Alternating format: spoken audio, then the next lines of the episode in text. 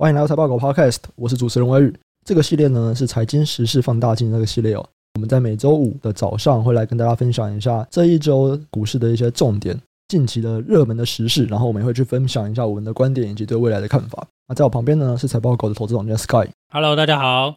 这礼拜大概有几个产业还蛮有趣的。那第一个当然是周一有可能会慢慢的开放解封嘛，就是可能不会像现在三级规定的这么严呐。所以开始市场上面就有很多的想法。那当然我们更早之前就有在做相关的研究。那今天会有分享，还有各个不同产业最新的一些状况。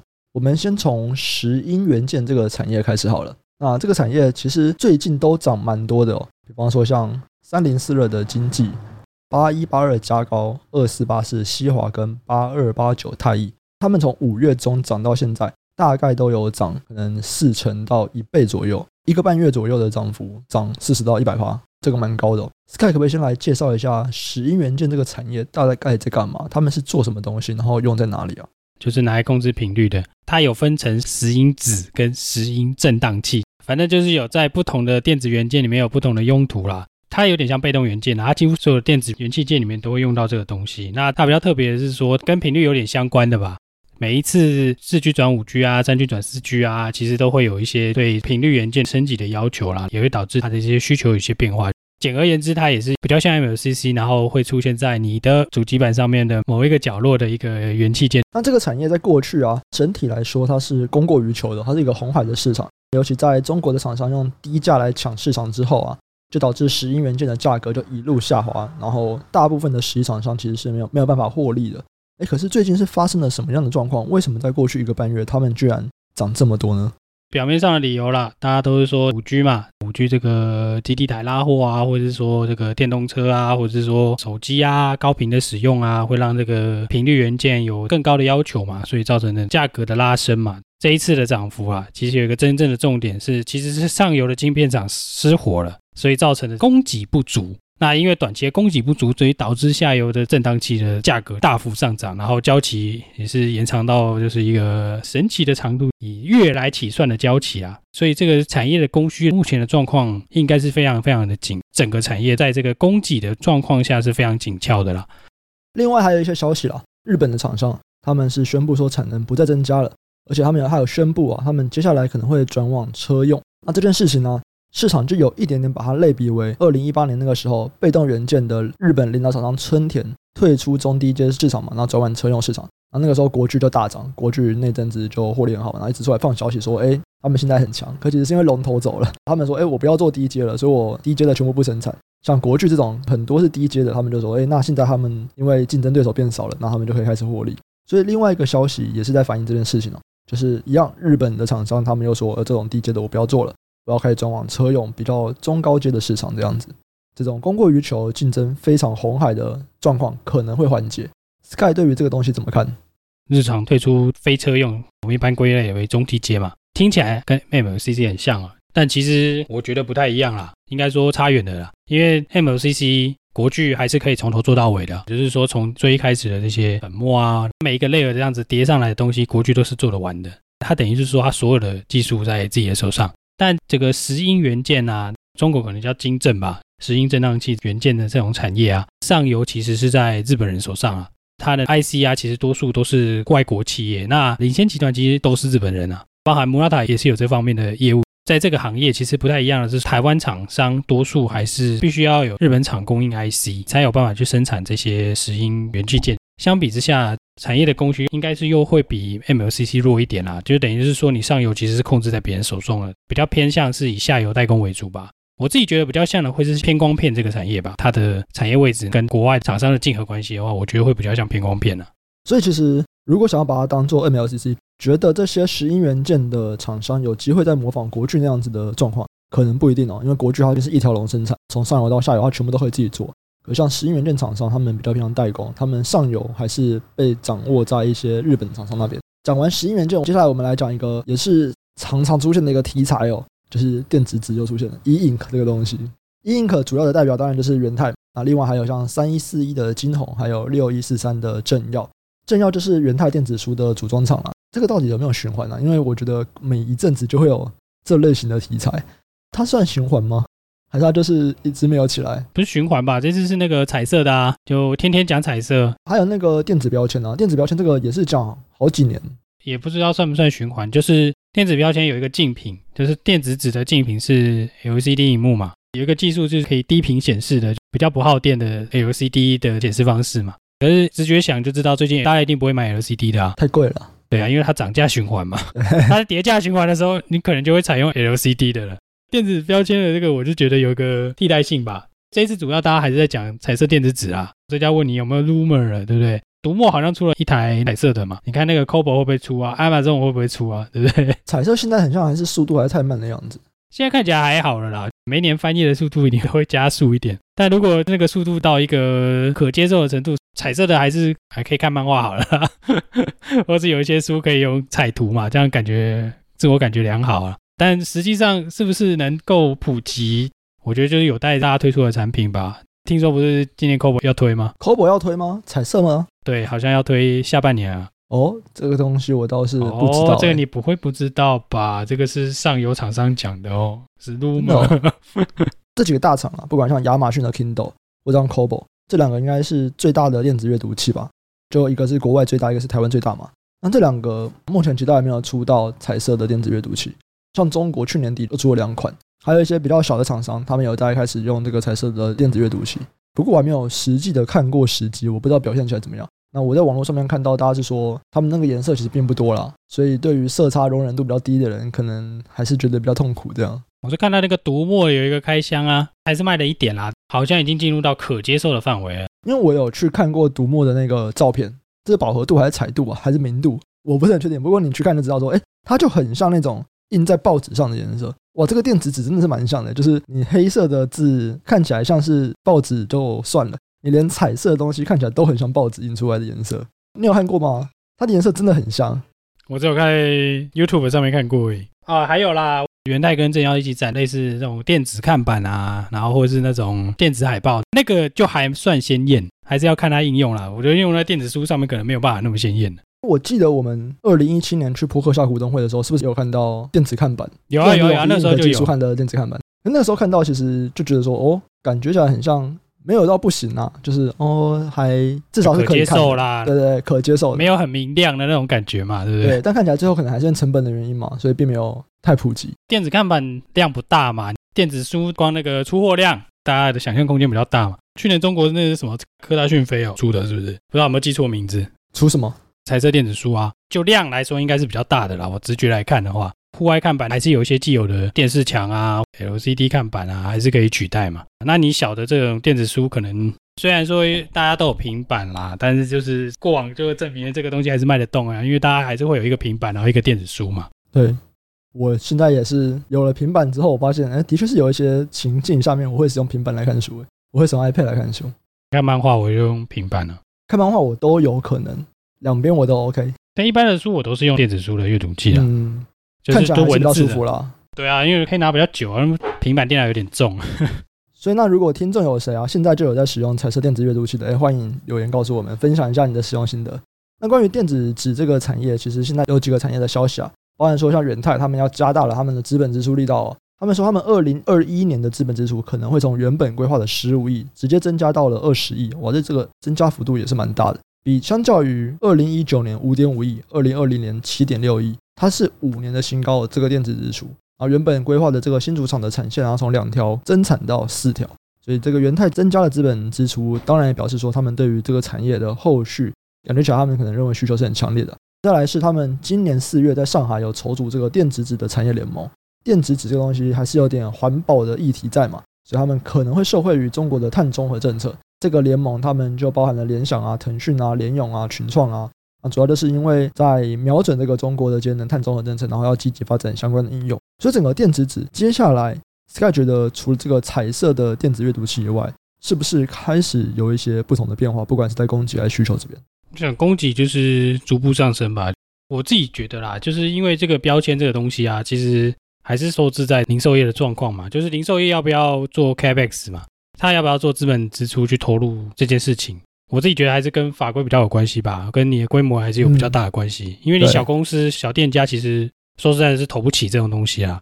你现在有看到这种电子标签，可能都是大卖场嘛，或者是比较大的这种连锁超市。这个我觉得还算是蛮前段的吧。虽然说这个趋势有在起来啦，电子书可能是比较快又大家都认识得到的，因为就是每个人都有可能会买嘛。电子书现在是最强的应用吗？我目前觉得啦，这是我个人看法，不一定是对。但元泰投这个是为了电子标签哦，其实是为了电子标签的生产。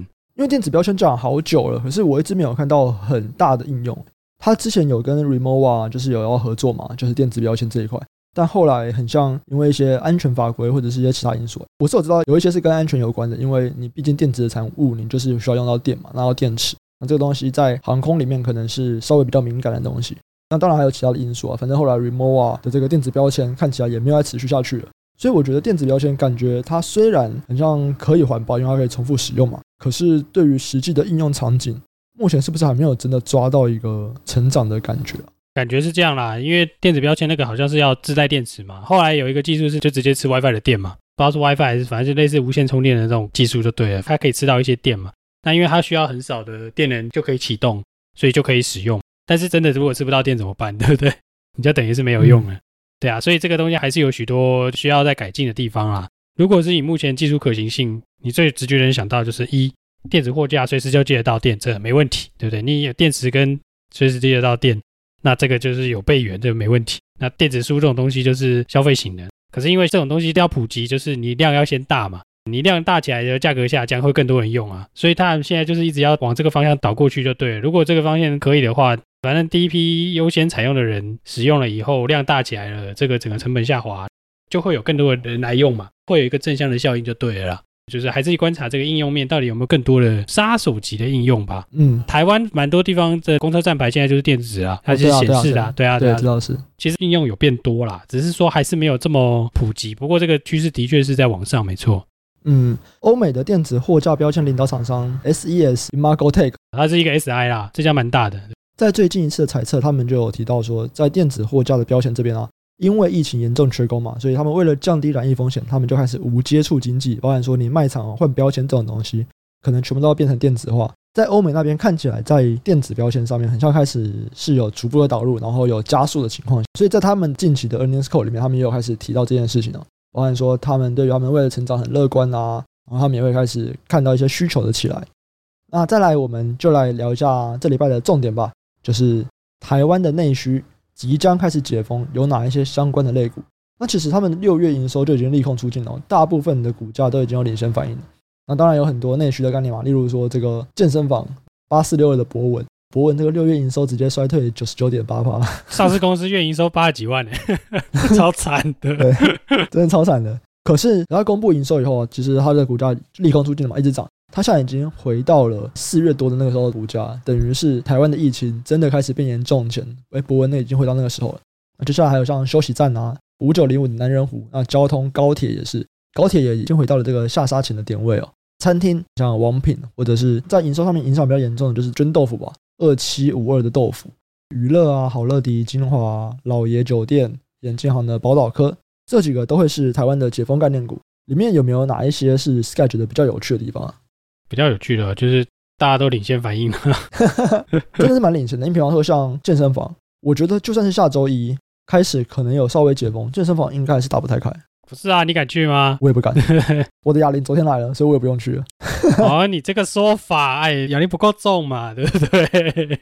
对我来说够了，我的一边到三十二，对我来说是够的。哦，对了，我是不够了。虽然说我有买你那个啦，可我的卧推也还没来啊。可我的卧推也是五月底买的，到现在还没来啊。没办法，你这个投资可以上两年的健身房。所以健身房我觉得应该还没有那么那么快啦。那再来就是餐厅，餐厅其实很多也已经回到了疫情下杀前的股价，但是我们也可以想象，餐厅接下来应该也是梅花做嘛，所以你不可能营收会回来啦，你营收大概也要除以二吧。可能不用除以二了，因为现在有很多的外送。不过绝对是不可能回到疫情前了。对啊，对啊，对啊，你这个没话做，就做不满啊。你现在这个就是大家反应是说啊，我会回到疫情前嘛，股价也回到疫情前啦。那但是营收出来的，哎，为什么回不到疫情前？可能就是会出乎预料的。的确就是因为梅花做嘛，或者是说它可能会限制某一个空间里面只有几个人啊，会有比较严格的进出的管制啊。餐厅不就是周转率乘以客单价？对，周转率下降了嘛，同样平效你能赚的钱就变少了。就算是有外送好了，我觉得这个影响还是有的啦。只是说，这个至少可以让我们的这些餐厅的业主松一口气啊，不然他的这个现金流可能是哇，这个真的是很惨呢，每个月可能就亏二三十万，这样一直亏一直亏呢，谁受得了，对不对？比方说像疫情前，我一直很担心我很喜欢的拉面店倒掉嘛，现在开始有一些外带的服务了，在疫情结束以后，拉面店其实都小小的嘛，然后他们都是直接在做吧台。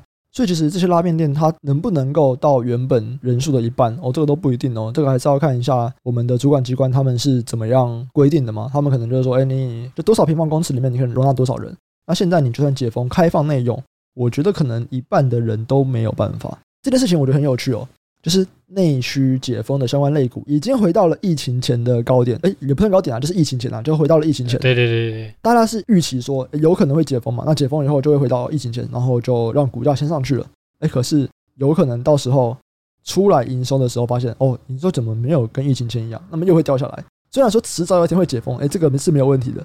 大家有没有考虑到现在有可能稍微解封以后，营收也不会到那个位置？那如果你没有考虑到，到时候发生了这个情况。它就是出乎意料，大家在不管是估获利啊，或者是在估营收的时候，有没有写到这件事情？因为主要还是在看市场的预期嘛。市场到底有没有知道说，我就算解封了，我的营收可能也还是要好一阵子才会来，因为我的一些内用啊，或者是我一些空间上面密度的限制，就是会好一段时间才会到。那如果大家没有意识到这件事情的话，我到时候营收出来，股价就会掉了。不会像疫情一发生的时候跌那么多就对了。对，这个只是小失望，疫情那个是很失望，对不对？疫情那个就是完全的出乎意料啊！哎，怎么突然就要开始封了这样？他只能喝西北风了，所以股价就跌得特别猛。相较于台湾的这个内需，还不太确定什么时候要开始复苏嘛。就我们现在毕竟打疫苗的进度，相较于国际还是算慢啊。所以台湾在开始慢慢解封的过程中，绝对是比国际来的慢。美国这边倒是蛮确定的，因为美国现在就开始人们也不在家了，开始出去消费了。虽然还是一直有新的案例出来，可大家也当没有一样。前几周也讲过的这个餐饮业都涨蛮多了，在美国那边的基本上都已经回到了疫情前了。甚至在继续成长，因为大家都说哦，我接下来我要开始加倍成长，我要把过去一年没有成长到的全部补回来，然后今年的还是要加上去。就啊，在这边其实台湾有蛮多的餐饮业公司是在美国那边有不少的营收的，包含二七五六的联发国际这个新贵的，它其实就是歇脚亭。对，歇脚亭大家应该我不知道，对我来说是蛮熟悉的。可是简贝伦夫人克啊，他那天都说他到台北以前他是没有听过歇脚亭这间饮料店的。他说：“你们不要台北人看天下，真假的？我觉得它比日出茶袋还要多呢。如果六角没有上市，我会不知道这家卖饮料的是到底在搞什么废气。歇脚亭倒是在台北是算多的，以前啦。歇脚亭应该算是蛮早就很多，它后来开始就变少了嘛。台湾的变少了，它大概在十三、十四年前吗？哦，那个时候很多哎、欸。我觉得路线有点改了，可能在价格带的一些设定有一些变化。可是如果是现在的高中生或者现在的大学生，我觉得他们说不定真的会比较熟悉日出茶太，因为台湾你要找歇脚亭可能要找一下，可是日出茶太在信义威秀就有一家。它是因为它上市以后才在台湾开比较多，不然以前谁知道？它上市以前真的是没有听过诶。那个时候在一些报告里面会说，哦，这间公司它是一个真奶啊，然后这种手摇杯的饮料店，然后开很多家。那时候想说，诶，怎么听都没听过。有啦，我在越南有看过啦，去越南玩了，可以这个是日出茶太，对，完全不想喝，喝旁边的。我们只是 focus 在国外嘛。对对对，所以这几家其实都是哦，像歇脚亭最近也是开始比较 focus 在国外，就是这几年在变路线以后，像八十五度 C 这个美食 KY，然后雅明 KY，它是快乐柠檬，那这几家其实都是比较 focus 在国外。所以关于解封，也许他们的营收真的会比较回来，其实基本上现在应该已经都陆陆续续回来的差不多了啦。对啊，因为他们很多都布局在中国跟美国嘛。中国其实今年餐饮业的看起来需求也是不错哦。它这已经不是回来了啊，这个就是反弹到可能比之前还高了哦。导致你如果有很多东南亚，那可能不一定好哦，因为大马最近才加强封城而已哦。有马来西亚的导致不一定好哦。所以这边还是要大家还要关注一下他们的销售地区的比例。那在欧美那边的话，我觉得应该差不多了。欧美那边基本上都差不多回来了。哦，拜托，欧洲国家杯都在踢啊，每个都抱在一起喝啤酒，谁管你那么多啊？对不对？进球了就是要就是要庆祝啊，对，谁管你那么多？我相信他们没在怕的啦，对啊，我看那个欧洲国家杯的盛况，嗯，我就觉得欧洲跟美国应该都没问题。如果大家有去听，或者是借由朋友的管道有知道说艾谢克上周末的演讲，其实艾谢克有提到这个嘛，就是在欧美的部分。他目前的判断是，服务绝对会开始起来，那商品可能会开始下降，所以在服务这边，美国的内需也有一个五二六三的智慧，它就是迪士尼复苏的概念股，这个东西就是非常非常服务的。它就是做体感设备的啦。拿美国的这个大家可能没有 feel 啦，他做日本的那个环球影城，对对对，里面不是有一个体感设备那个吗？对，什么晋级的巨人啊，对啊，就是这种啊，哈利波特啊那种大型的体感设备的，它这种虚拟实境的设备就是他做的。所以这些游乐场它重新开幕，那它之后如果要再增加新的游乐设施，哎，这个东西智慧就会收回。当然会比较长线了，这也是大家先赚一点钱，然后有钱了赶快来资本支出啊，类似这样的概念吧。现在还是要先把过去一年完全没有营业的钱先补回来啊。对啊，至少财报不能太难看，就至少要先赚一点现金啊。对对对，都一年没开了，要死了，对不对？以上大概就是一些台湾国内或者是国外欧美解封的一些相关概念股，那大家有兴趣都可以去看一下，尤其大家可以参考一下艾切克的说法嘛，就我们会往服务的方向找。那这部分我们其实也有蛮多研究的啦，那之后可能有机会再来分享。然后最后我们来看一下网友的一些回复。浅皮人全篇 Diving Beer 说，推荐看留言的人都来听一下，他觉得财报狗 Podcast 含金量跟透明度都很赞，提供很受用的观念啊，分析角度都很棒。我们真的算是蛮透明的，我们 就是我们在研究什么，我们都会说啊。当然我们不会说我们的布局，可是我们有在看的，哎，基本上我们都会跟大家分享一下，就不会讲我们自己的投资啦。不过我们的观点啊，我们对未来的一些一些推论，其实都会讲。再来是这个 L 三 O H 五 U，感谢财报狗，他从研究员那一集开始听，听到主讲者也是土木系，身为同系的我感觉获得很多心理的支持。哦，所以你是土木系的，台大土木系很有趣的是，台大土木系有三分之一很像出去以后都不会做土木，不要叫土木系了，台大土木不分系，很像很多人会进科技业。